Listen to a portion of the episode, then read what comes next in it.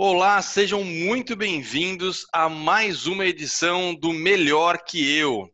Eu sou o William Costa, idealizador desse projeto, e como sempre eu adoro trazer pessoas que são melhores do que eu em algum, alguma área, em algum aspecto. Primeiro, de uma forma bem egoísta, eu gosto de aprender, eu gosto de trazer o universo das pessoas para dentro do meu. E de uma maneira altruísta aqui, eu quero compartilhar com você aquilo que eu aprendo também. Então, dessa maneira, hoje eu tenho um convidado que, assim, para mim ele é especial porque a gente trabalha junto, junto, porém separado. Vocês vão entender mais à frente. E esse cara ele é especial para mim porque ele tem uma questão, é, um conhecimento numa área que eu me interesso bastante. Não sei se você que está me ouvindo hoje já foi meu aluno, ou já foi é, um, algum conhecido meu, alguém que trocou é, alguma, alguma experiência profissional comigo em algum momento, mas eu, no passado, enquanto tive lá as minhas academias de Kung Fu, eu sempre pensava em como funcionavam os processos. Eu, enquanto pai, eu gosto de pensar em qual vai ser a criação que eu vou dar para o meu filho e, de uma certa maneira, eu sou meio exigente com isso. E eu, enquanto hoje funcionário da empresa que eu trabalho, eu gosto de entender como funciona de maneira macro tudo que acontece ali. E esse cara que eu vou entrevistar, ele trabalha comigo lá, na verdade, é, numa outra equipe, mas trabalha em processos, ele manja de processos, é o cara de processos. E tem várias experiências muito bacanas que ele vai compartilhar durante essa apresentação. Se você nos conheceu ou chegou até nós aqui através do Spotify ou até mesmo do Anchor, eu quero que você fique tranquilo, mas ao mesmo tempo pensando em que momento que você vai entrar em contato comigo pelo Instagram. O Instagram onde eu deixo tudo consolidado, tudo que é meu, eu deixo consolidado lá. Então você vai encontrar os meus podcasts, você vai encontrar os meus vídeos e inclusive encontrar os meus cursos e treinamentos, tá bom? Sem mais delongas. Hoje o meu convidado chama-se Maurício. Tudo bem, Maurício? Olá, William, como é que tá, cara? Eu conheço como Maurício Florencio. Melhor chamar assim ou como você prefere ser chamado, Maurício? Pode ser dessa forma. Boa. Com Maurício Florencio. uh, Maurício, é um seja muito bem-vindo, hein, velho? Ah, claro, obrigado, cara. Primeiro é um prazer estar participando aqui. Já, já conversamos há bastante tempo e conseguimos aí fazer essa reunião. Obrigado. Alinhar essa agenda, né? Pô, é, é tanto trabalho, é, é tanta cara. coisa que às vezes a gente se sente é, meio perdido no tempo, né? Eu mesmo hoje achei que era, era um dia e era outro. Mas. ah, mas sempre dá certo. É, é, que bom que deu certo a gente se encontrar aí. Cara, antes de mais nada, obrigado pelo teu tempo, tá? Eu sei que você é Não, é super ocupado. Vamos lá. Eu quero saber quem é você, bicho. Na real, assim, eu sempre penso, ô Maurício, e eu acho que você pode em algum momento concordar com isso ou não, mas eu sempre penso que para uma pessoa chegar num nível de expertise muito grande em algo, às vezes ela teve estímulos antes. As pessoas sempre atrelam ao, ao, o cargo à formação profissional e eu acho que não começa aí os estímulos, sabe? Eu acho que começa na infância, eu acho que começa na adolescência. Então eu gosto de saber a tua história antes de saber essa parte profissional. Claro. Quero saber quem é você lá atrás, lá no. É, que ano você nasceu? Eu, em 1983. Em 83. Dali em diante, quem que é o Maurício? Conta para mim, onde é que você nasceu, onde você viveu? Cara, sabe que eu concordo contigo nisso? Eu costumo falar para meus amigos que têm filhos, eu ainda não tenho, tá? Uhum. Mas eu costumo falar para eles, cara, a vida dá sinais.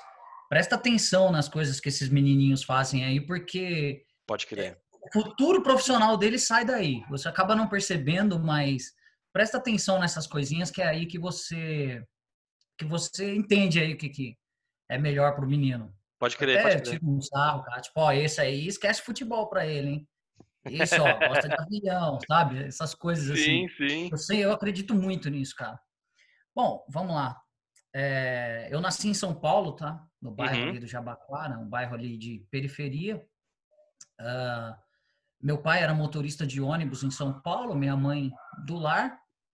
E acho que como toda criança aí da, desse meio, fui criado ali em escola pública, mas oh, eu sempre fui muito curioso.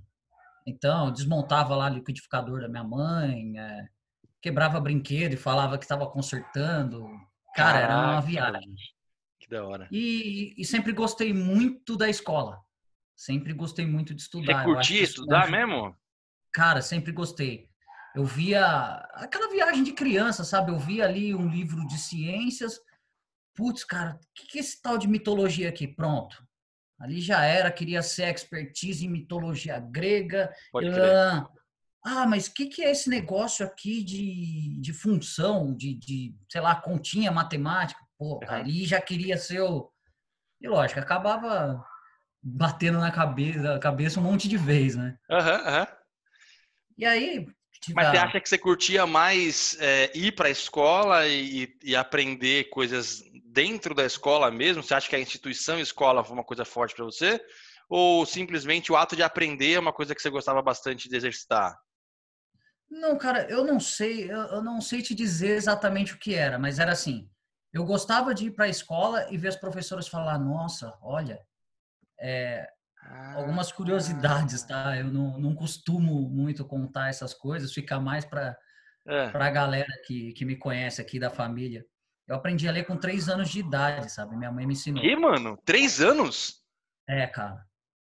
E imagina eu chegando no prezinho e fazendo questão de ler o avental da tia, assim, sabe? Só pra tia me pegar, levar na outra sala, mostrar pra outra professora. Olha, meu aluno sabe ler. Ai, que Pô, da hora, velho. Tá no trem olhando o jornal do cara do lado. Coisa de criança pentelha, sabe? Não, pentelha é uma muito inteligente, né? Tipo. Não, cara. Maísa, né? Total, assim. Esforço da minha mãe do que. Foi mais esforço da minha mãe do que tudo. Eu lembro que ela tinha uma cartilhazinha da igreja que a gente fazia parte. E ela começou a explicar ali, de repente, sei lá, passou um tempo ali, eu entendi ali a, ah, como entendi, juntavam entendi. as sílabas, as ah, legal, putz, isso é ler. Que tipo, legal, assim. cara. Rolava um estímulo familiar. E a tua mãe, ela, nesse tempo que ela tinha com você em casa, você acha que era, era uma questão de tipo, ah, não, eu vou, eu vou estimular porque eu quero alguma coisa dele, ou tipo, não, eu quero que o tempo seja útil aqui em casa. Então vamos lá, pega a cartilha aqui e vamos ver alguma coisa. Você acha que tinha. Qual, qual seria o compromisso que ela, que ela fez com ela mesma para ela, pra ela Cara, te estimular? É assim, assim? Ela, ela sempre foi assim comigo e com as minhas irmãs, né? Sempre gostou de ensinar ali, uh, uh, pegava a gente, ensinava as coisas, e ela era bastante firme, né? Uhum. Ó, oh, moleque, aprende, tem que aprender. E meu pai já era o cara mais coronelzão, né? Era aquele cara, meu, sentido. Já fez isso? Já. Então, beleza, pode fazer o outro. Caramba! Tanto que eu me lembro, eu tinha um amigo, né, devia ter uns 8, 9 anos de idade, era vizinho ali, a gente brincava junto, e ele ganhou um tecladinho musical, sabe? E foi aí que eu olhei, putz, eu quero aprender isso.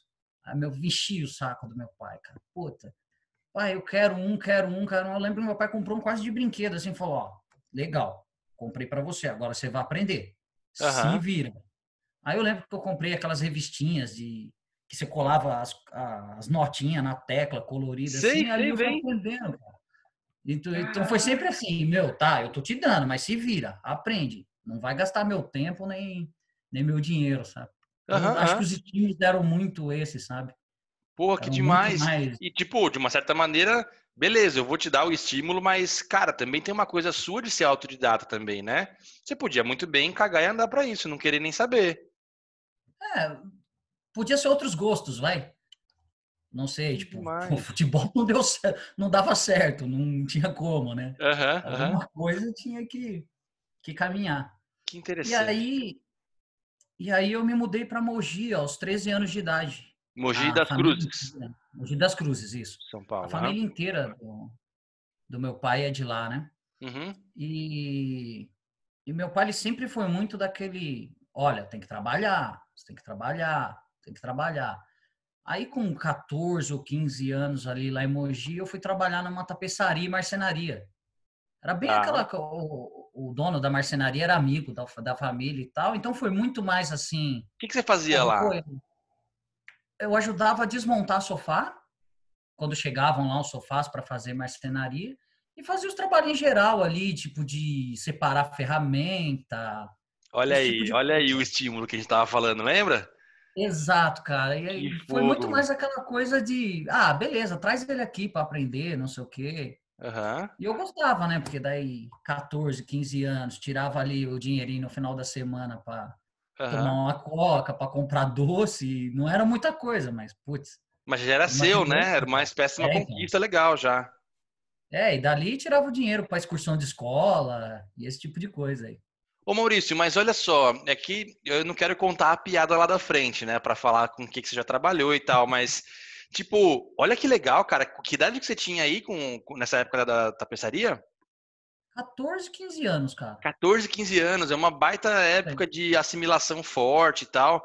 Quem, Sim, quem acompanha cara. aqui o, o, o, canal, quem acompanha meu trabalho, sabe que eu sempre falo muito da teoria dos setênios, né? De 7 em 7 anos a gente tem alguns gaps positivos, né? Algumas, alguns uhum. saltos de, de consciência e tal.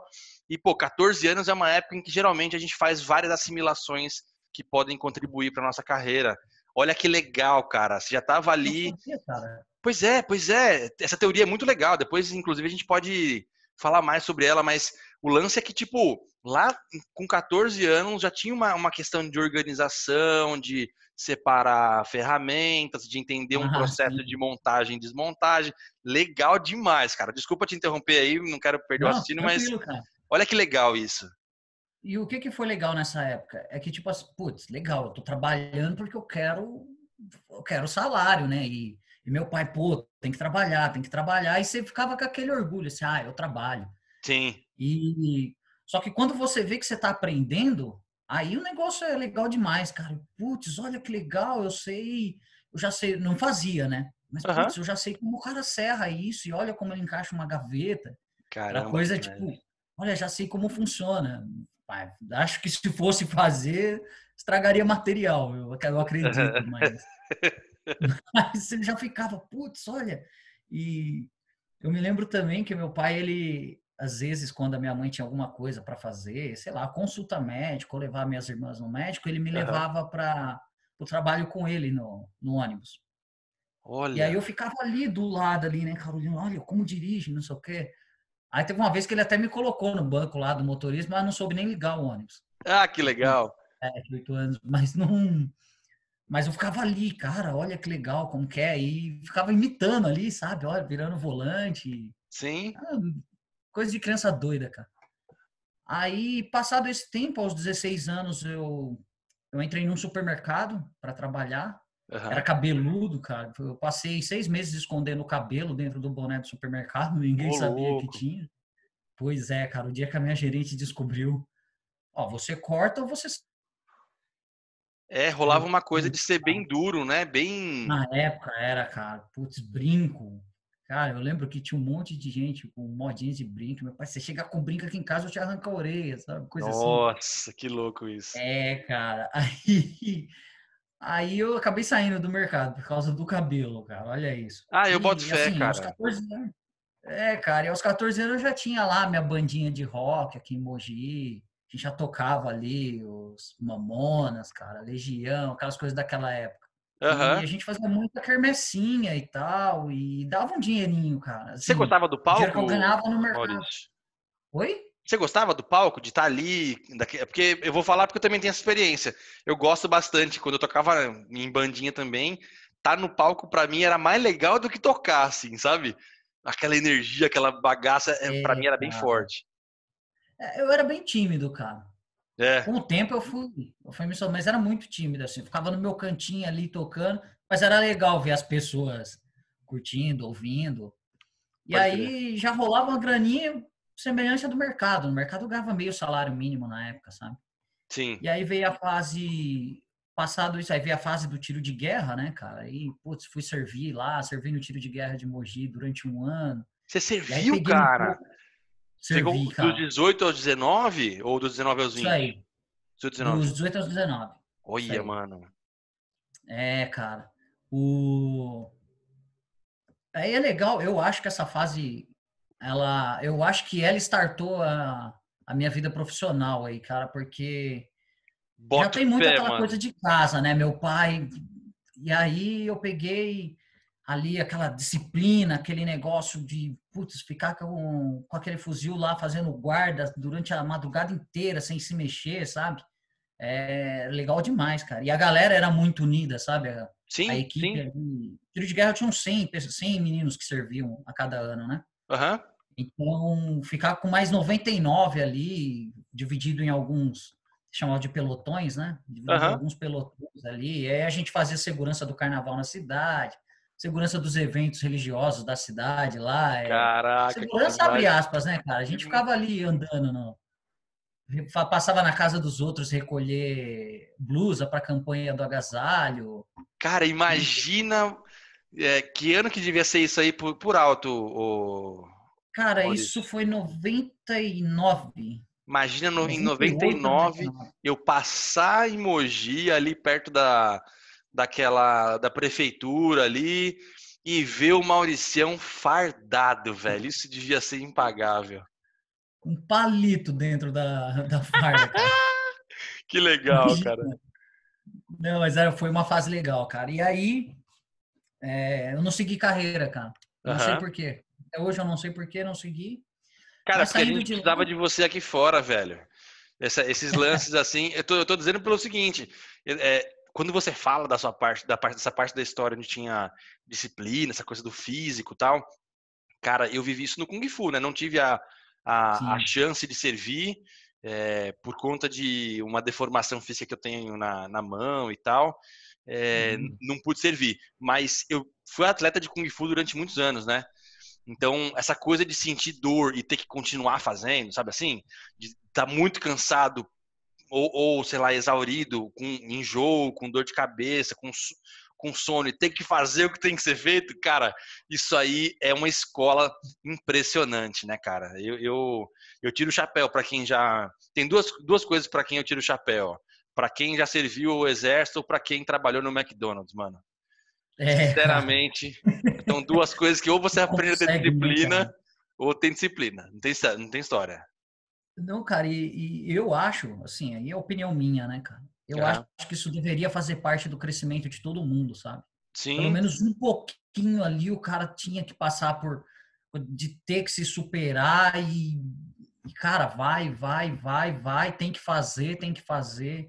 Eu acho que pelo menos pelo menos um pouco todo mundo deveria passar por isso, cara. É, é uma acho que cresce as É pessoas, porque cara. se não for ali, vai ser em alguma outra fase da vida, vai ser em alguma outra, cara. algum outro desafio, né? E vai ser numa fase que depois disso as pessoas não têm obrigação de te de te Tolerar. aturar, de É. te, de te aguentar e de te, não tem obrigação. As pessoas fazem isso por ou por troca, ou porque você está oferecendo alguma coisa, Sim, ou porque existem as pessoas que gostam de fazer isso e fazem. sim, Gostam de desenvolver as pessoas, mas ninguém tem obrigação, vai fora a sim, tua família ali no teu no teu momento de formação ali, né? sim, sim. Essa fase aí de criança até adolescência. Mas me diz aí, depois aí- da, da tapeçaria, o que, que, que rolou, vai, de, de profissão? Você teve esse momento do, do, do tiro de guerra, mas uma profissão que você falou assim, pô, aqui eu, eu me coloquei, eu entrei. Onde, qual foi a próxima aí? Tá, cara. É assim, ó, eu- tipo o seu Madruga, cara. Já vendi produto de limpeza na rua, já fui de marcenaria e tapeçaria, É mesmo, já mano? fui. Sim, cara. É, já fui soldado do tiro de guerra, já já trabalhei em diversas áreas do supermercado. Depois fui para uma loja, a loja Riachuelo. Trabalhei Ah. dois anos. Em que lugar da, da Aí- Riachuelo você trabalhou? Em que área? No centro de Mogi. Eu trabalhei, eu entrei como temporário, fim de ano, assim que eu tinha saído do tiro de guerra, sabe? Aham, mas aí você trabalhou Claro. em vendas mesmo? E entrei no estoque, mas daí Estoque. acabei sendo efetivo em vendas. Entendi. Fiquei na área de calçados lá. Uhum. Bom, Riachuelo você não tem muito o que vender, né, cara? Você, como é autosserviço, Sim, você fica lá reposicionando as mercadorias, limpando, organizando, seguindo alguns protocolos lá, repondo e, e a galera que compra, né? Você tem algumas Sim. metas lá, mas a galera que compra. Uma coisa que eu gosto de falar bastante dessa época, cara, é que eu tive um gerente lá, eu Ah. lembro muito, ele se chamava Marcos Rodrigues. Cara, era meu primeiro trabalho, assim, registrado, tipo, e ainda tinha a pressão de que sempre meu pai, cara, você tem que trabalhar, você tem que trabalhar, você tem que trabalhar. E a minha tia trabalhava nessa loja. Então, putz, minha tia tá vendo, né, cara? Eita, mano. Aí- e esse cara, ele era terrorista, cara, esse esse gerente. é, ele tinha um discurso bem legal, que eu, eu dava risada quando ele falava, mas era bem verdade. Ele falava: olha, aqui eu quero os ótimos, os, os melhores, os bonzinhos a gente ajuda a entrar na concorrência. Eita, peixe! Pois é, cara, o cara era bem. Então, Bruto. você vai percebendo que a minha formação sempre foi. Cara. Ou anda na linha ou anda na linha, e acabou, né, velho? É, cara. Mas, assim, esse cara foi o cara que me. que exigiu o máximo, assim, ó, de, de mim no, profissionalmente e me preparou para as profissões seguintes, que daí eu já comecei a entrar na minha área, né? Uhum. Porque daí o que, que acontecia? Trabalhava ali Natal, Ano Novo, putz, cara, e, eu, meu, e os meus primos, que eram da indústria, de férias no Natal e Ano Novo, cara, ganhavam muito mais que eu, lógico. Eu falei, Sim. pô, peraí, como é que faz para entrar nesse negócio aí, né? Aí meus, ah, cara, Senai. Senai é o caminho. E aí eu comecei, né, cara? E, putz, dormi lá na fila do Senai para conseguir uma vaga. Putz, consegui, cara. Caraca, bicho, chegou a nesse nível assim? Sim, cara, Senai é bem disputado aqui na região de Mogi, cara. Mogi Suzano. Porque não tem muitas vagas, né, cara? São 40 vagas por turma. E, e aí a galera dá muito... mó raça pra conseguir mesmo. É, cara, tinha que chegar lá três horas da manhã na fila, cara.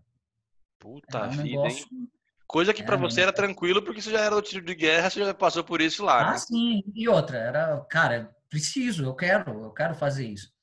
E aí eu entrei no Senai, cara, e, putz, para quem conhece o Senai, essa coisa de disciplina, você já sabe como é que funciona, né? Pô, com certeza. Cara, você toma porrada de não pôr a mão no corrimão, de descer numa escada. Você toma, você toma lá aquela chanfrada do, dos coordenadores.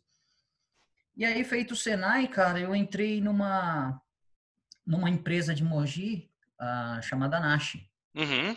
Essa Nash fabrica rolamento e, e, ferramentas especiais no Brasil. E no Japão ela fabrica robô. E aí, cara, como é, eu entrei ali como meio oficial, é operador de máquina, né? Então eu operava as máquinas de usinagem lá que faziam os anéisinhos de rolamento. E rolamento para quê, por exemplo? Para carro mesmo? Na época, é, a Nash era o maior fornecedor da Honda e da Yamaha, motocicletas. Ah. Mas tinha, mas oferecia, mas fornecia também para Peugeot e para Volkswagen, se não me engano, se não me falha a memória. Em vias gerais, automóveis. Isso, e não, e não fornecia para. Ela não vendia no varejo, né? Ela Entendi. fornecia para as montadoras.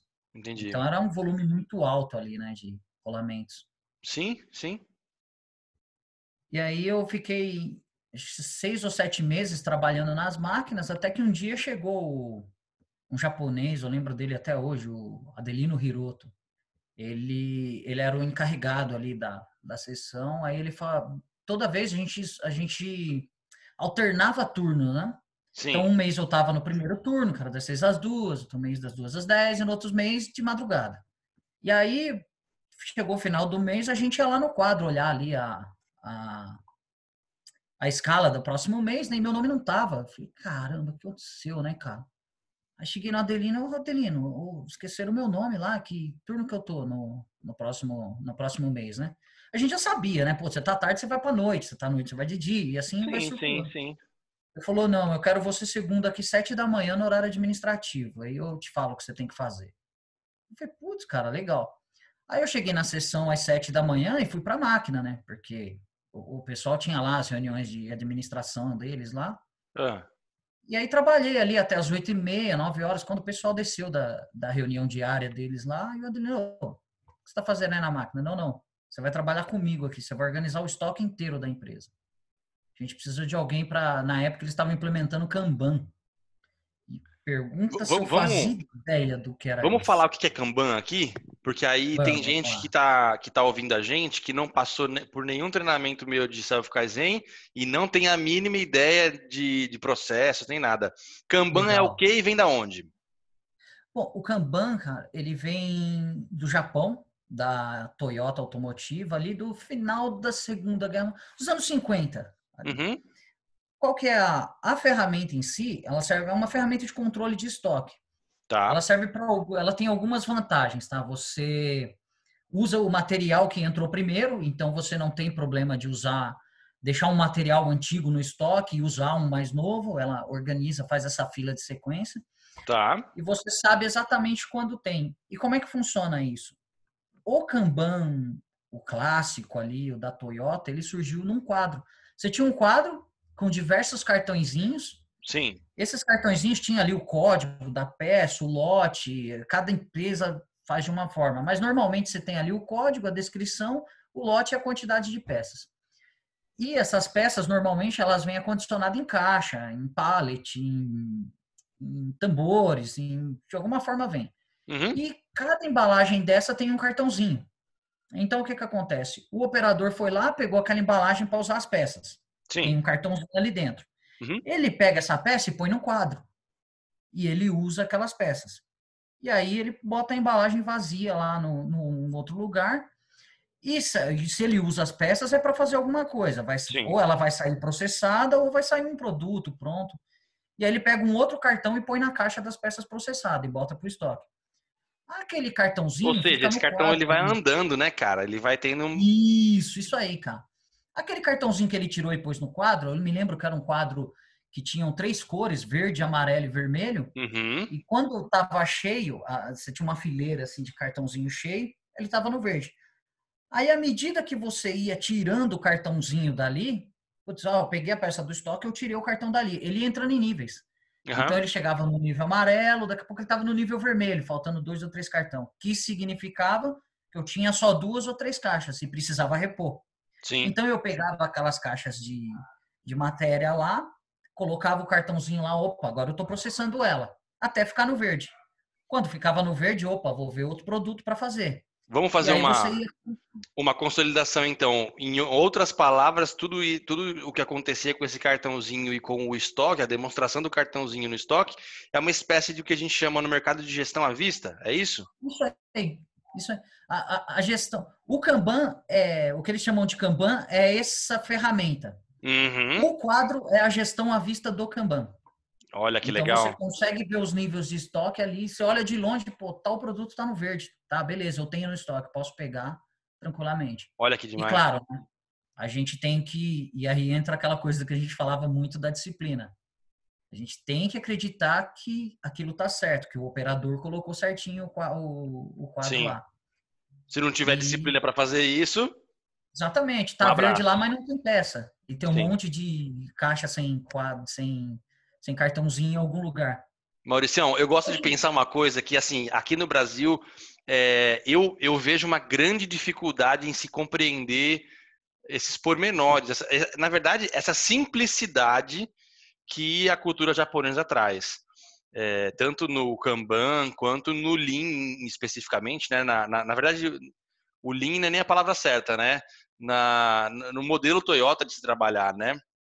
Eu, eu fico pensando, cara, Hiroshima, Nagasaki, bomba só caramba, destruição em massa. Né, e aí o cara tem que se coçar e falar assim, bicho, eu só tenho você aqui para me ajudar. Vamos fazer? Vamos, mas tem que fazer direito, porque senão não vai dar certo. Sabe assim? Sim, cara. Não, e outra. É, muita gente, quando fala isso, os caras falam, né? Pô, mas também o Japão, país rico. Não, cara, a economia do Japão tava detonada nessa época. Exatamente, pois é. Tava detonada, os caras gastaram dinheiro demais na Guerra do Pacífico, cara. Foi coisa. Tava, é, economia e o país estava em frangalhos, fora um monte de sanções que estava sofrendo, né, por ter perdido a guerra. Isso o quê? 45, né? 45. 45. É. Isso aí. Então, nos anos 50, eles, cara, beleza, a gente sente e chora ou, ou é ou vamos para cima. E aí as ferramentas foram surgindo ali da necessidade, né, cara? Os caras Sim. tiveram a necessidade de e o Kanban foi uma delas, né, cara? Os caras não podem se dar o luxo de ter muito material em estoque e ter pouco de outros. Não podem dar esse luxo. Não posso desperdiçar, né, velho? É, é, pode, a, a, ideia é essa, né? Eu, eu lembro que quando eu comecei a desenvolver o trabalho do Self Kaizen, as pessoas ficavam assim, William, é, eu adoro o resultado que você me traz, mas eu não entendo o que você faz. Que é, basicamente o Self Kaizen, eu trabalho a parte comportamental das pessoas, né? É o que, eu, em teoria, o coaching deveria fazer, se você é um bom um bom coach, uhum. essas coisas, né? E, e aí eu falava, cara, eu tô trabalhando nos seus motainais. E as pessoas falavam, o que é motainai? Não, motainai são seus desperdícios. Sério? Que, como assim? Aí começava a se interessar e é legal que as pessoas gostam de saber para ter autonomia. Inclusive, essa é uma das grandes bandeiras que se levanta, né? Quando eu falo em processos, né? Eu tenho que ter autonomia, eu tenho que ter velocidade, eu tenho que ter clareza, que é o que o Kanban traz, né? É o que a gente chama de Jidoka. Autonomação, cara. Não automação, autonomação. Você tem autonomação. Que você tem que ter autonomia do que você faz, cara. Senão, se você não domina o que você está fazendo, é... como é que eu vou confiar que você vai fazer com a qualidade que eu espero? Cara, e é louco, porque isso vai para tudo na vida, né, Maurício? Eu tô Sim. aqui viajando porque eu tenho filho pequeno. Eu acho importante entender em que momento eu posso dar algumas atribuições, atribuições para o meu filho para ele ter autonomia no dia a dia dele claro. e ele conseguir estudar igual você estudava.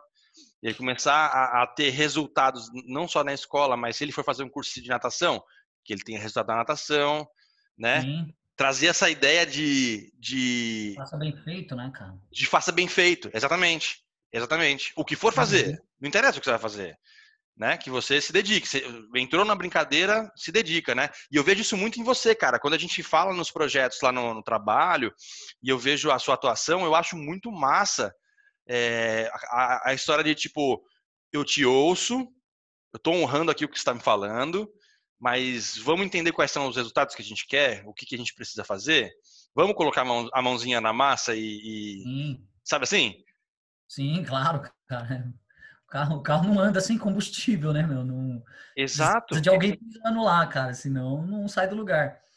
Mas, cara, foi legal que nessa, nessa indústria eu tive primeiro. E o que, que era legal? Ninguém sabia, eu nunca ouvi a palavra Lean Manufacturing dentro dessa empresa. Ninguém Olha. sabia o que é Lean Manufacturing. Intuição pura. Mas era uma indústria japonesa, cara. Isso era tão inculcado lá dentro eu não entendia na época isso, sabe? Mas hoje, olhando lá para dentro daquela indústria, era o sistema Toyota produção perfeito, uhum. sem nome. Que ninguém louco, sabia hein? Que era, ninguém sabia, mas, cara, depois eu me lembro que numa outra indústria que eu trabalhei mais para frente, a consultoria que implementou o ISO 9001 nessa indústria, implementou lá na Nash também. Ah. E aí o ah. consultor falou, cara, essa foi a única indústria que eu implementei ISO 9001 e que ninguém questionava nada, só cumpria. Que louco! Cara, tava culturado já a parada. Que absurdo, cara, assim, você olhando assim de longe, e você via funcionando o fluxo, tudo bonitinho, Kanban e tal, mas não tinha lá quadro Kanban, uhum. a 5, área 5S, não tinha nada disso, mas funcionava e, cara, perfeito, que louco, assim. Que louco. Intuição, né? As, as, sim, fora as medições que eles tinham lá de de desperdício, cara, de sucata, de retrabalho, eram perfeitas assim as medições, as formas que eles usavam as ferramentas para as ferramentas de corte para economizar, para tirar o máximo dessas ferramentas, era é incrível, cara. Que demais. É ô, Marcelo, ô, Maurício, mas aí é, a gente falou bastante do sistema Toyota de produção, né? Bastante assim, né? A gente pincelou, porque daria para ah, falar disso aqui por dias, né? Tranquilamente. Mas o Lean. Gosto, né? então, pois é. O Lean, que é uma nomenclatura americana, se a gente vai falando besteira, Sim. da língua inglesa, mas que nasceu na América, né? É. É, o Lean ele vem a ser uma espécie de uma tradução de, do, do, sistema Toyota de produção para a realidade americana? Você consegue fazer esse paralelo para a gente entender? Cara, vamos lá. Uh, o Lean Manufacturing não é o sistema Toyota de produção. Pam, é... Peraí, peraí, que agora o Lean Manufacturing não é o sistema Toyota de produção. Não. Ele é inspirado, pelo menos? Sim, sim. Ele ah, é tá. baseado num estudo lá do MIT, feito pelo ah. Woma, se não me engano, Jack Womack, né? E ele está bem retratado no livro lá, A Máquina que Mudou o Mundo. Aliás, recomendo a leitura para qualquer pessoa, cara. Boa, é um livro mano. excelente, não só para quem não é da área, cara, para você entender essa coisa até de você estava falando do self kaizen, para você aplicar isso na tudo que você faz, cara, não precisa ser industrial, sabe? Sim, sim. Você aplicar os conceitos que tem esse, eu, eu recomendo. Que a vida é processual, né, bichão? Não é só uma questão de ser da empresa, né? A vida é processual. É um processo, não, você não escapa disso, cara. Tudo que você sim. faz é um processo. Você pode sim. escolher fazendo, desperdiçando ou não. É isso, faz todo sentido. E o que que acontece? O sistema Toyota de produção nasceu na Toyota, com o Taishi Ono, com o Eiji Toyoda, da necessidade que eles tinham. O Japão não tem espaço para nada, cara. O Japão não tem o...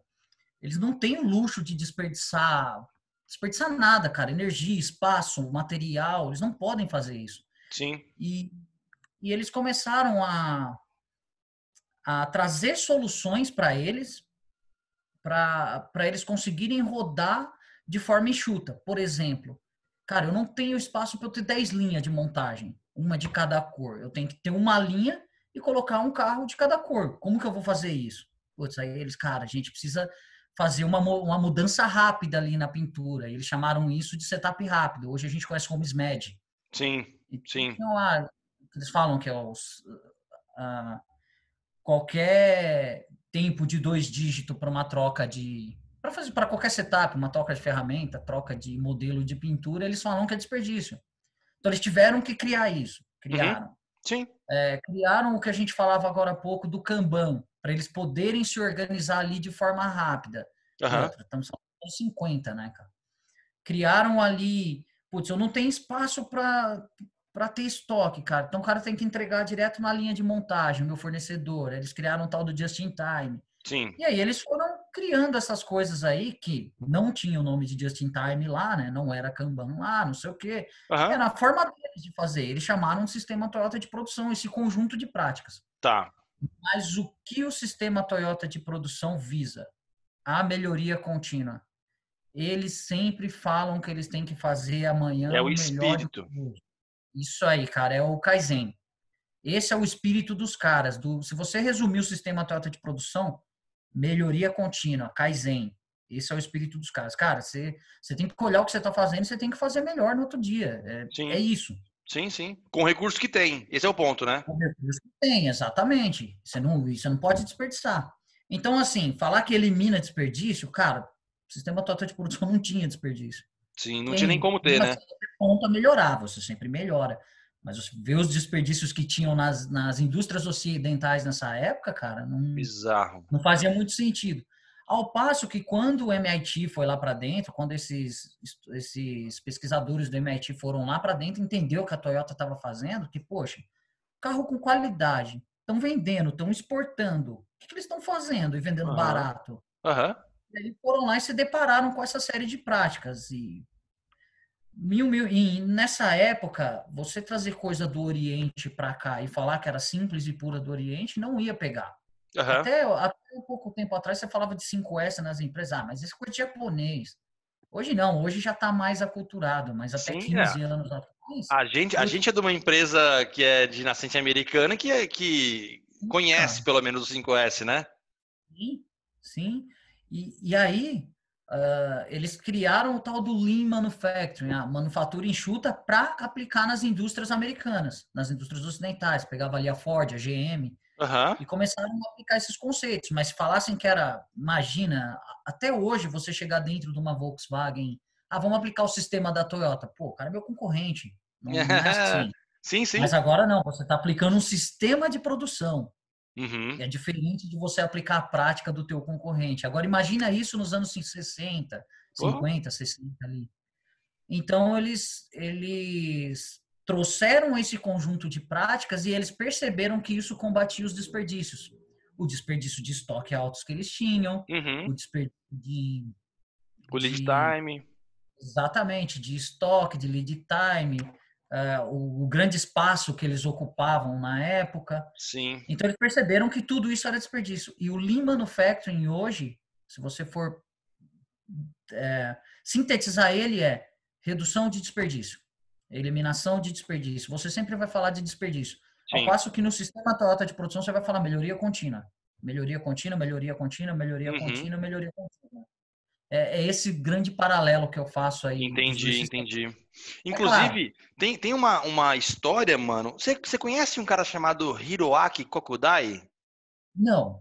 É um, um brasileiro de ascendência familiar japonesa é, foi ele que me ensinou o que eu sei, o pouco que eu sei sobre, é, sobre o sistema Toyota de produção, que me inspirou a, a desenvolver o Self Kaizen. Mas ele me contou uma história uma vez é, duas histórias bem marcantes. A primeira história, que eu acho que deve ser bem conhecida no, no meio, é que, cara, se eu tiver andando no, no, no meu no meu gemba, né, no meu espaço de produção, uhum. e tiver um parafuso no chão, irmão, eu não posso ignorar esse parafuso. Alguma coisa foi sem parafuso. Eu, eu, eu, sou um agente de transformação da brincadeira. Então, se veio, se tiver um parafuso faltando, eu tenho a obrigação de parar a produção e descobrir onde é esse parafuso e fazer a coisa funcionar de novo de uma maneira inteligente, né? Eu, eu acho isso tão marcante, cara. Tão marcante. Para você ter uma ideia, a, uma das indústrias que eu trabalhei, a Valtra, fabrica trator. Uhum. Como, qual foi o sistema que criaram para não para você não esquecer de montar uma série de parafusos que tinha lá no hoje hoje é eletrônico isso né cara ele sim, conta, sim. tem uma cadeira eletrônica, ela conta quantos parafusos tem, ela te avisa qual faltou, em qual uhum. ponto foi. Mas no começo não era, cara. E, e, foi um japonês que deu essa ideia. Sabe que Mogi tem uma colônia japonesa enorme, né, cara? Sim, sim, sim. Então, a, a, chance de ter esses caras trabalhando na linha de montagem de uma empresa grande lá é Ah, pode cara. crer. E tem indústria lá pra caramba, né? Tem, cara. E aí, qual foi o. Cara, eu, até hoje eu fico impressionado com a ideia desse cara ah, os parafusos chegavam numa caixa e você colocava numa prateleira. Uhum. E aí ele pegava aquele monte e ia parafusando. Era, se não me engano, a aplicação lá era 30 ou 40 parafusos. Era bastante parafuso. Para ele esquecer uhum. um, era muito fácil. E aí ele pegou uma espécie de... Colocou na prateleira um eixo com uma alavanca e uma mola. E colocou a quantidade ali, vou falar 30, mas eu não lembro se era 30, de cabo de aço com imã na ponta. Então ele abaixava aquilo na caixa, saiu os 30 parafusos. Ah, que louco! Terminou de montar, se ele olhou ali, pô, tinha parafuso, opa, tem parafuso aqui sem montar. E, cara, que, que legal, cara, é tão simples, cara, né? É, é, isso, cara, é disso que a gente tá falando. Gastou quanto ali?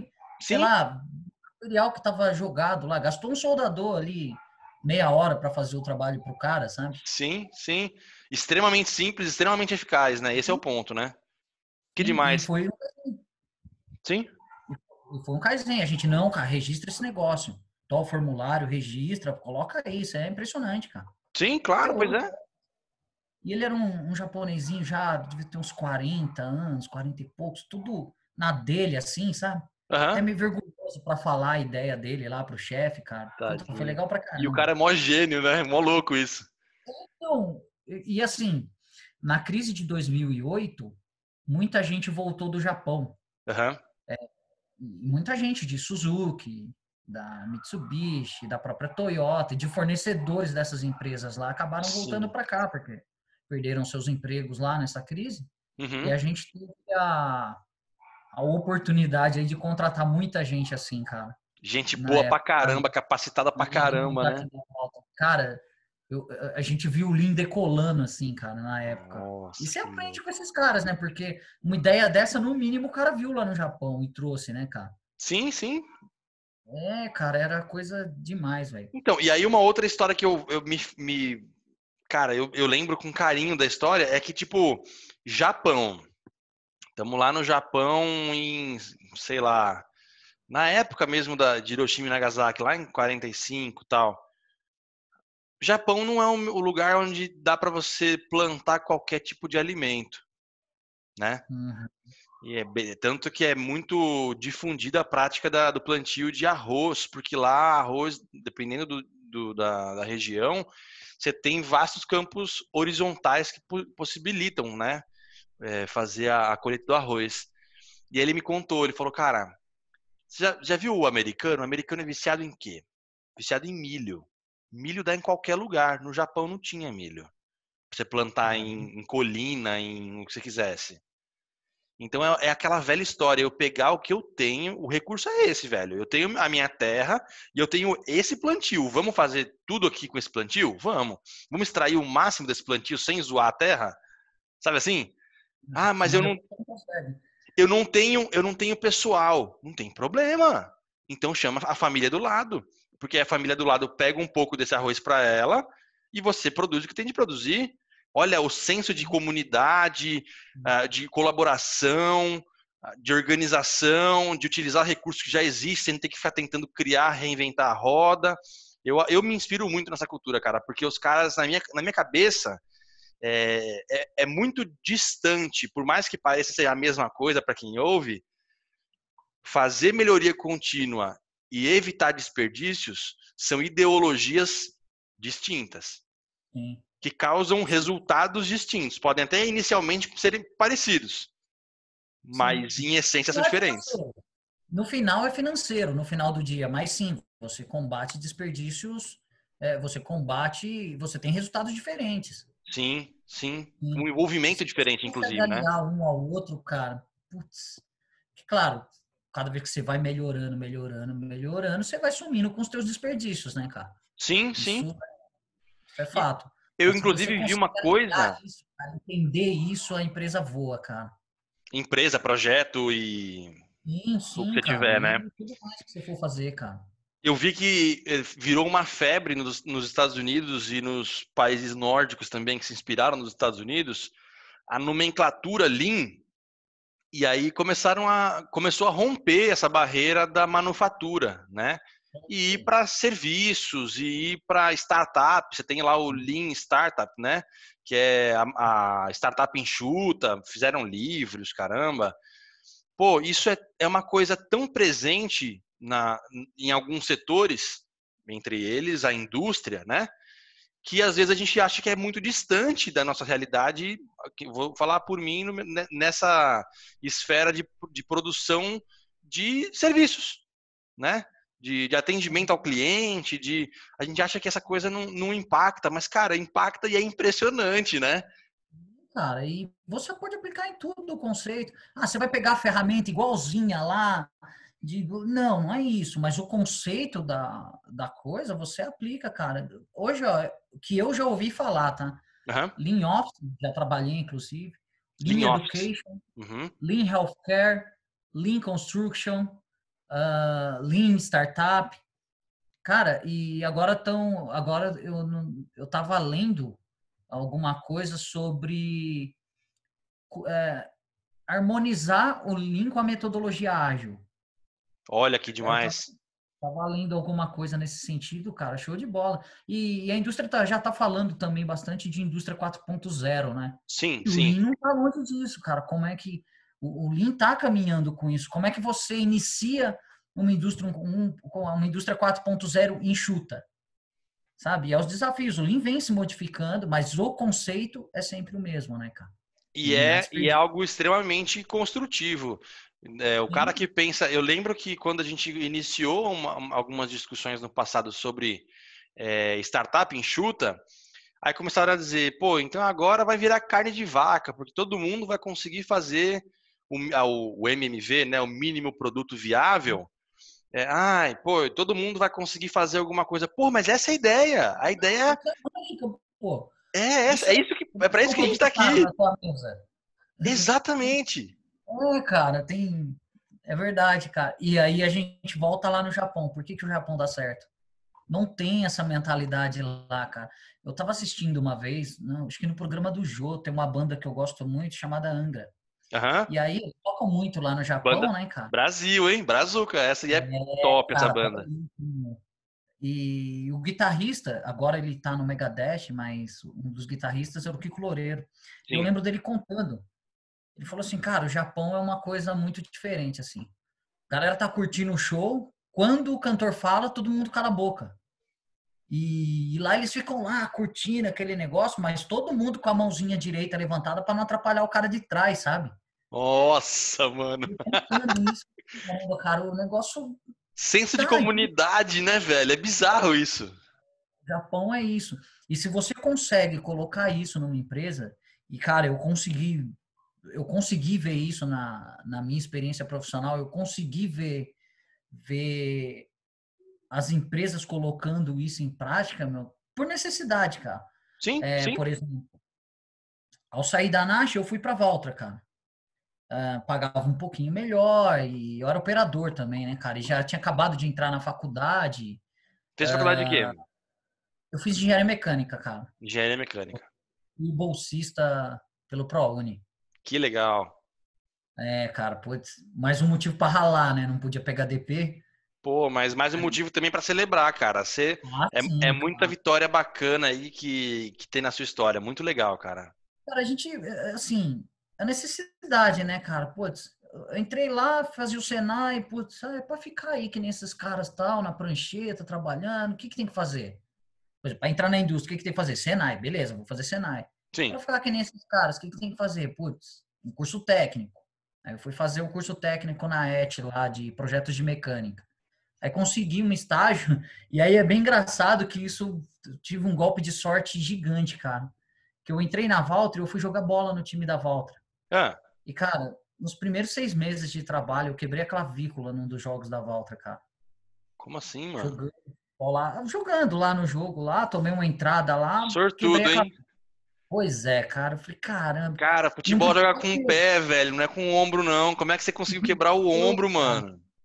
Aí eu cheguei no meu chefe e falei, ó, Domingos, cara, Domingos, eu não posso pegar peça. Se você me colocar numa, numa máquina aí com uma peça mais leve, dá para trabalhar, cara. Eu não quero pegar, eu não queria carimbar o INSS na carteira, né, cara? Sim, Que é aqueles 15 dias que, que você fica ali.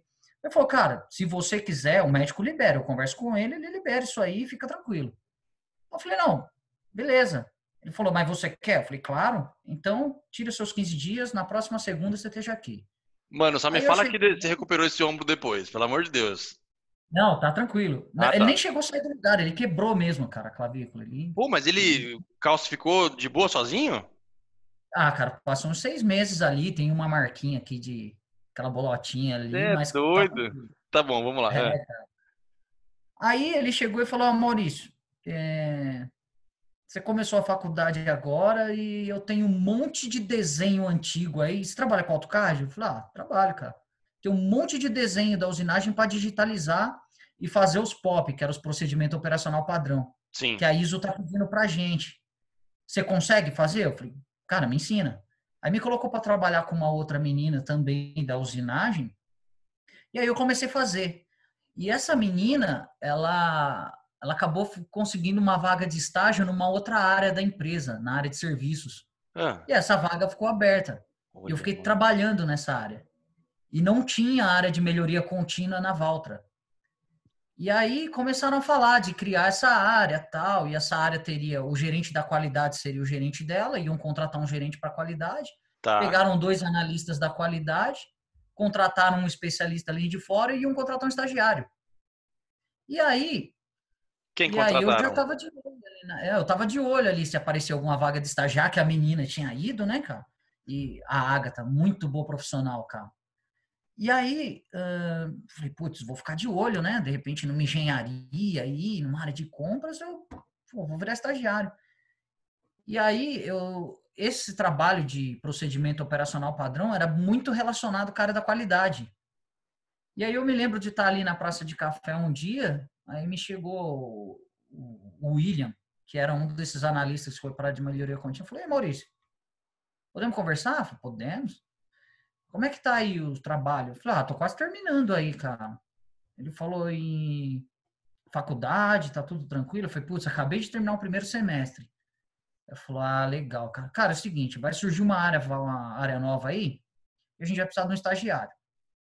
Seria bom se você se candidatasse à vaga. Ah, que massa, Pô, mano. Putz, cara, legal, né? Disfarça o sorrisão até. Ó. e aí eu falei, legal, é para esse cara que eu tenho que mostrar trabalho, né? Sim. E aí terminei, entreguei o que eu tinha que entregar. Com um mês essa vaga surgiu, apareceu nos quadros da empresa lá, com é, recrutamento interno tal. E aí eu fui, eu me candidatei para essa vaga, né? Meu chefe já falou, cara, eu sou parceiro de truco do William. Você sabe o que, que vai dar isso aí. Eu falei, ah, cara, putz, que beleza. E aí, por pela clavícula quebrada, acabei virando estagiário da área de melhoria contínua da Valtra. E aí a gente começou a fazer as implementações. Eu lembro que a minha primeira responsabilidade lá foi cuidar de um programa de ideias, que a gente tinha acabado de lançar um programa de ideias. Olha então, isso, ó, mano. Eu sou responsável por esse programa. Isso em 2007, cara.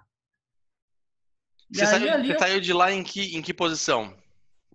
eu saí como assistente de melhoria contínua. Ah, que legal. Então já tinha essa já consolidada entre aspas a área. Que legal.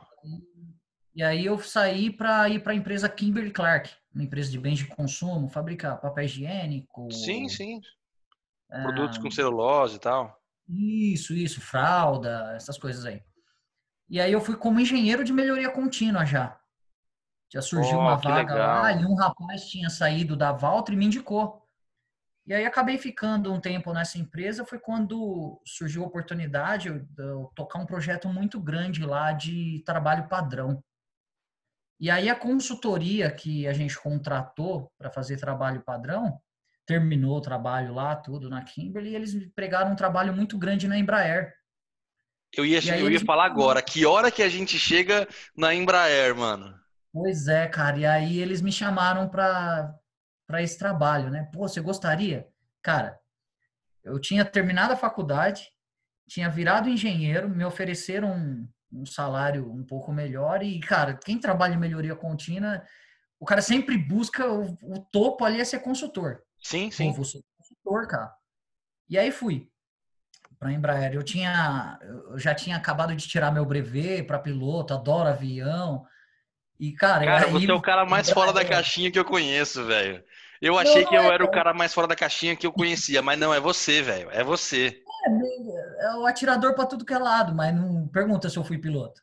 Não, mas você tirou né? o brevet, velho. Para quem não sabe, brevet é o quê? Só para contextualizar aqui. É a licença para pilotar avião. Claro, Olha aí, é meu. Piloto, a minha é de piloto privado, tá? Já até venceu e eu não renovei, cara. Mas é, eu posso pilotar avião de até cinco passageiros e não posso ganhar para pilotar. Eu não posso trabalhar profissionalmente. É para aquele ah. cara que o pai ah. tem um ele tem um aviãozinho pequenininho ali para. É, mas é a primeira, fa... a primeira fase para a carreira de piloto, né? Que depois ele faz um curso para piloto comercial. Sim, mas cara, aí eu, aí eu vou entrar na parte técnica da brincadeira. Pilotar é uma coisa que demanda, tudo bem, habilidade, conhecimento técnico tal, mas a gente sabe que durante muito tempo a aviação foi uma coisa insegura. E a gente sabe que hoje é um dos transportes mais seguros do planeta. Uhum. Eu sei que você é de processos e sei dessa informação. Inclusive, há pouco tempo a gente conversava sobre Six Sigma e tal. Cara, como é que foi sua atuação ali? Eu quero saber na, na chincha ali, como é que era a tua atuação na, na Embraer? Aí eu fui para a Embraer porque eles precisavam reduzir 40% do, do contingente deles. Ah. Eles precisavam fazer isso. E eu atuei muito na montagem de estrutura de aeronaves, uhum. eles chamam de charuto ali da aeronave, uhum. e na montagem de asas.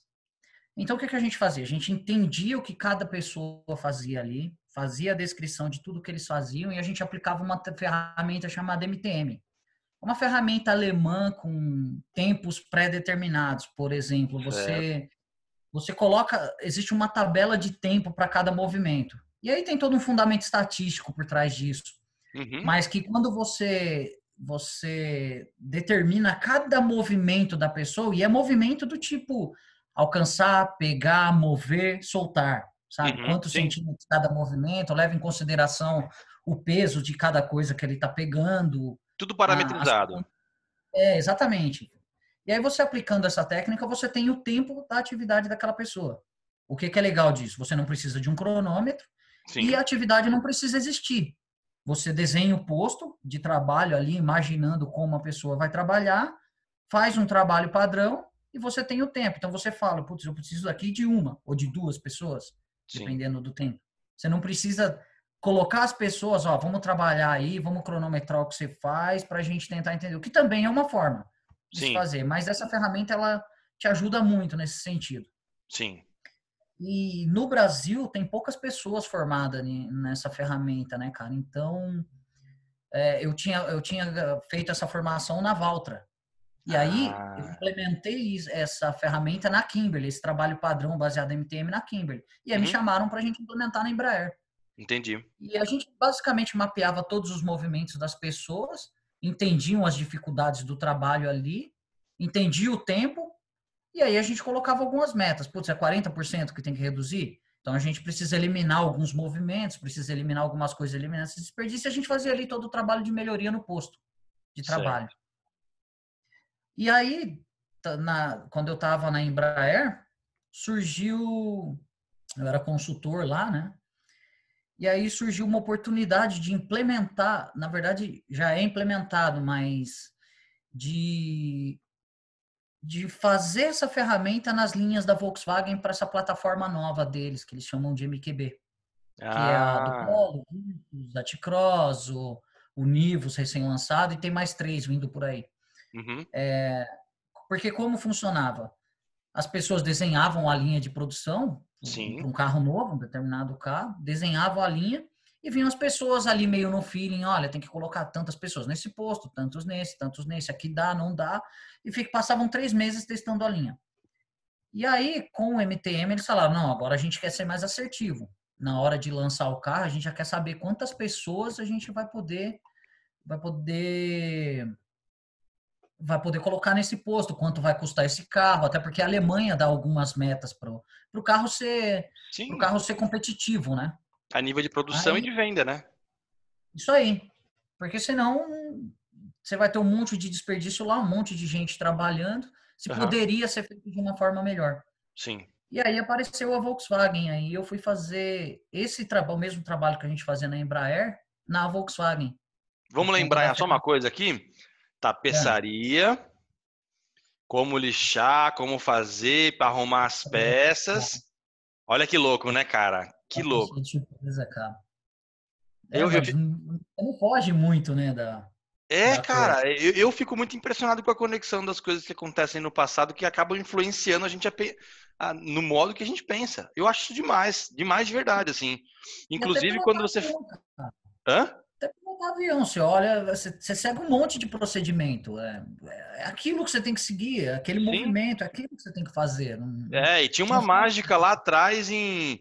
Pô, eu sentei no banco do motorista do ônibus. Olha que fogo. Coisas, né, tá vendo, velho? Eu acho isso demais. Ah, mas continue, desculpa te interromper. O que levou pra, me levou para aviação foi a eu gostar muito de engenharia mecânica e do mundo militar, né, cara? Sim, Até sim. hoje, Cara, você abre meu YouTube, os primeiros vídeos que vem lá são alguns canais de equipamentos militares aí, avião, navio. Eu adoro essas coisas, cara. Sim, sim. E aviação civil também, né, cara? Putz, adoro, adoro demais.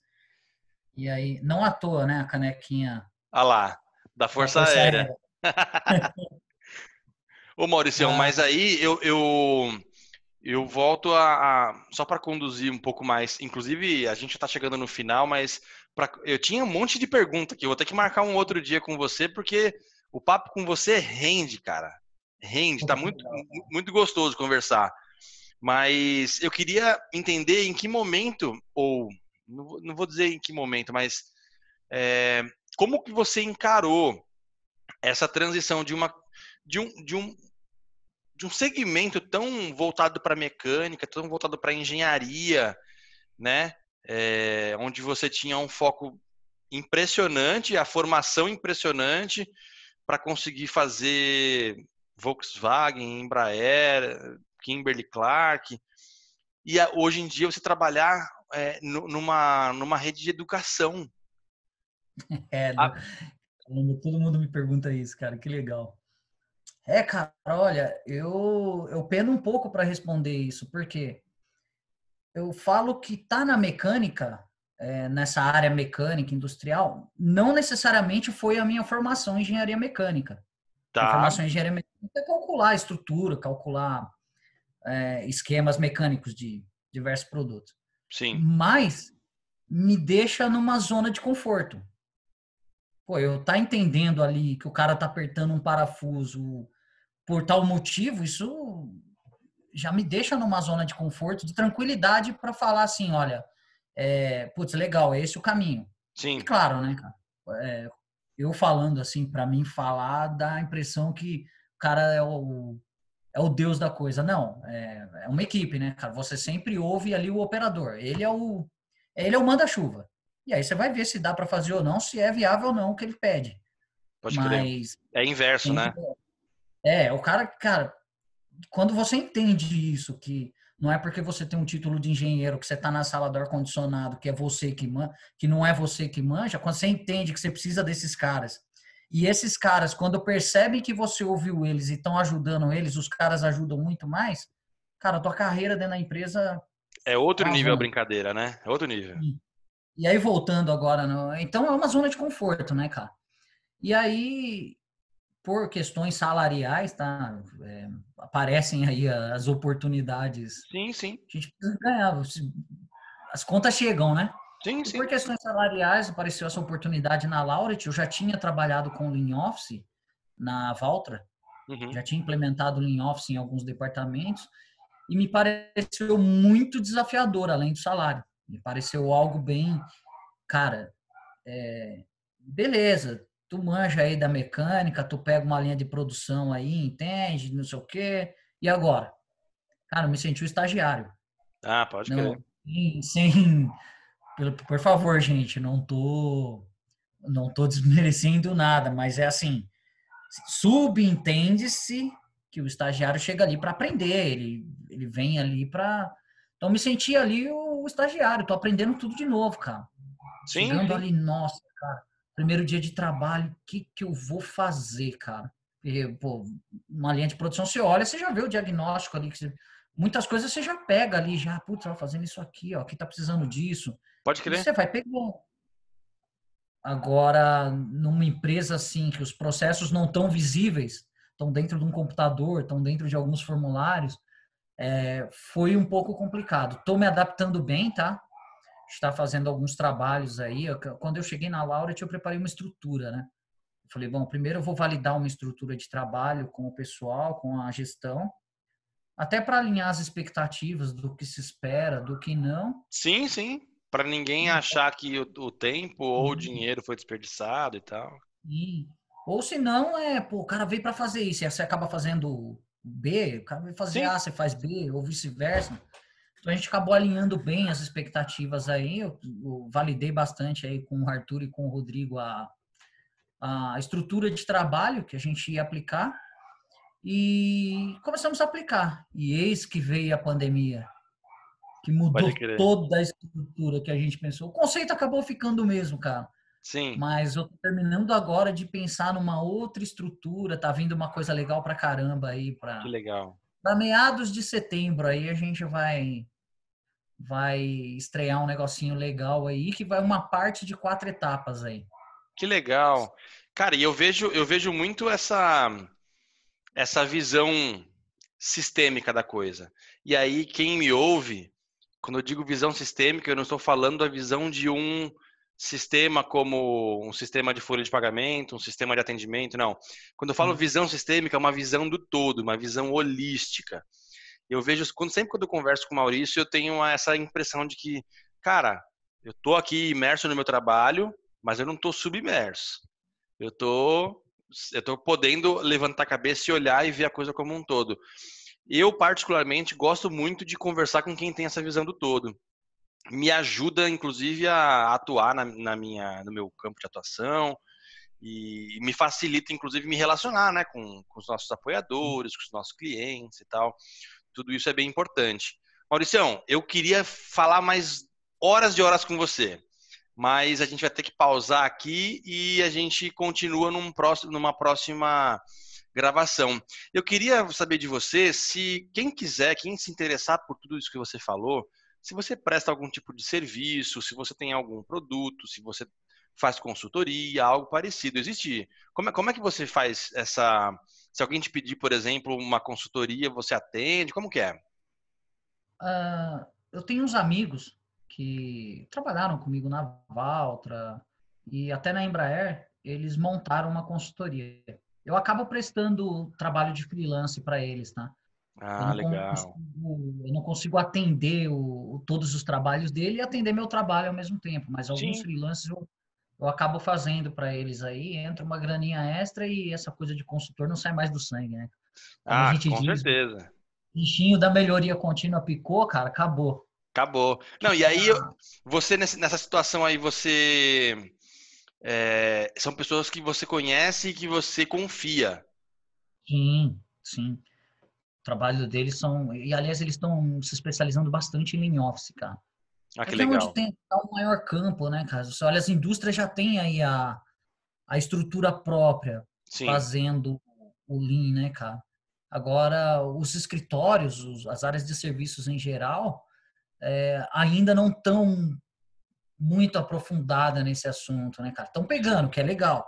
Tá tendo uma evolução gigante, cara. Você Mas chegava... é novidade, né? E outra, é, se você for olhar, a gente passou pela crise de 2008, depois aquela crise ali de 2013 até 2016, e a gente não se recuperou muito bem ainda. Cara, como Sim. é que essas empresas sobreviveram sem Lean? Sim, pois é, pois é. Tá elas tá, eles minaram o desperdício, cara. As empresas já não é mais aquele poço de desperdício que tinha antes, cara. As empresas, elas se viraram, da, das, da forma delas, elas se viraram. Sim. Então, assim, você não tem espaço para melhoria? Pô, tem, claro que tem. Tem Sim, muito. tem, né? Mas você chegar numa empresa achando que vai pegar um mato alto lá e eu vou derrubar isso de forma simples, hum, não tá mais tão assim, cara. Pode então, esse, esse pessoal, a TKMS System. TKMS? QTMS. QTMS System. Eu vou deixar aqui, depois o Maurício vai me passar o, os dados deles, claro. se, se, tiver algumas coisas de, em redes sociais. Eu vou deixar Sim. linkado aqui, tanto na minha publicação do Instagram, quanto no canal do YouTube aqui na descrição, tá? Mas fala aí, Maurício, desculpa te cortar. E o legal é que esses caras, eles desenvolveram um software para isso. Eles desenvolveram um software que dá todo a, a, as instruções de trabalho, o balanceamento dos postos de trabalho. Por exemplo, ah, eu tenho uma equipe que faz rescisão de contrato de trabalho no RH o quanto cada um tá trabalhando nessa equipe, sabe? Tá balanceado. Um Caraca. tá trabalhando tempo, outro tempo. Eles entregam todo esse tipo de trabalho, cara. Que legal. E eles fizeram através de uma startup, cara. Apareceu um anjo investidor lá, gostou do trabalho, investiu e agora estão indo ali de vento em polpa, cara. Olha que demais, bicho. Já me orgulhei dos caras sem nem conhecer eles. Vai ser um, um prazer poder conhecer eles num dado momento aí. E não, são os caras. São são dois caras e uma menina. Essa menina foi minha estagiária na volta, cara. Olha Mas era uma pessoa que de longe assim, você olhava, aprendeu a falar alemão sozinha, cara. É, tipo, você olhava assim, meu, tá louco, essa é o mini Einstein na Terra, velho. Cara, eu gosto de gente doida assim, viu? Eu gosto. Não, essa menina é, cara. E, que legal. E um deles foi engenheiro de manutenção da Valtra, implementou TPM na Valtra Uhum. TPM, para quem não sabe, é a manutenção produtiva total, tá, gente? Ah, achei é uma... que era um negócio da tensão pré-menstrual, não é não, né? Mas dá muito, viu? é uma espécie de questão do equipamento aí, tá? Você cuida do... faz uma, as, as manutenções preditivas, manutenções autônomas no equipamento, baseado ali em indicadores. Que legal. Então ele implementou isso e o outro rapaz foi aquele que eu comentei lá no começo que era um especialista Lean que foi contratado junto comigo, estagiário na época do Sim. Melhoria Contínua. O cara se enviesou total. Sim, e aí ele voltou e montaram essa empresa. Que legal, bicho, legal. Então a gente vai deixar aqui disponível as informações dessa, dessa consultoria, se você precisar, se você quiser saber mais sobre o assunto, onde sazonalmente ali é, o Maurício atende também, né? E aí, Maurício, tá, fica aqui o convite já para um próximo bate-papo. Bora marcar. Tá bom? Eu tinha tá um monte de pergunta para fazer aqui, cara, juro por Deus, mas é, eu tenho outras, outras atividades agora, não vou conseguir continuar. Senão a gente já engatava numa, numa porrada só. Mas, bicho, é sempre um prazer falar com você, viu, meu irmão? Eu gosto de verdade. Igualmente, cara. Eu agradeço aí a oportunidade. Falar de Lean, cara, para mim é, é. Você vê que a gente vai falando da carreira, mas é lean, lean, lean. É, Falar total. de mim, eu adoro, cara. Eu adoro, eu adoro de verdade. Não, e fica visível, velho. Eu vou, eu vou te pedir para que na próxima vez que a gente for conversar, que a gente faça esse, essa, essa, esse bate-bola. Eu vejo, inclusive, várias oportunidades aqui surgindo desse nosso bate-papo, mas é algo que a gente pode conversar no offline e, quem sabe, até botar em prática no futuro não, não tão distante. Mas, cara, já te agradeço mais uma vez. Você que está ouvindo aí o nosso podcast Melhor Que Eu, ficou visível que eu trouxe um cara impressionante aqui da, da, dessa área do Lean, de processos especificamente. É alguém que eu conheço e eu confio. Mauricião, muito obrigado mais uma vez aí. E estaremos juntos numa próxima oportunidade. Claro. Vamos marcar. Obrigado, cara. Valeu, um abraço. Um abraço para você que está nos ouvindo e até o nosso próximo Melhor Que Eu. Fui!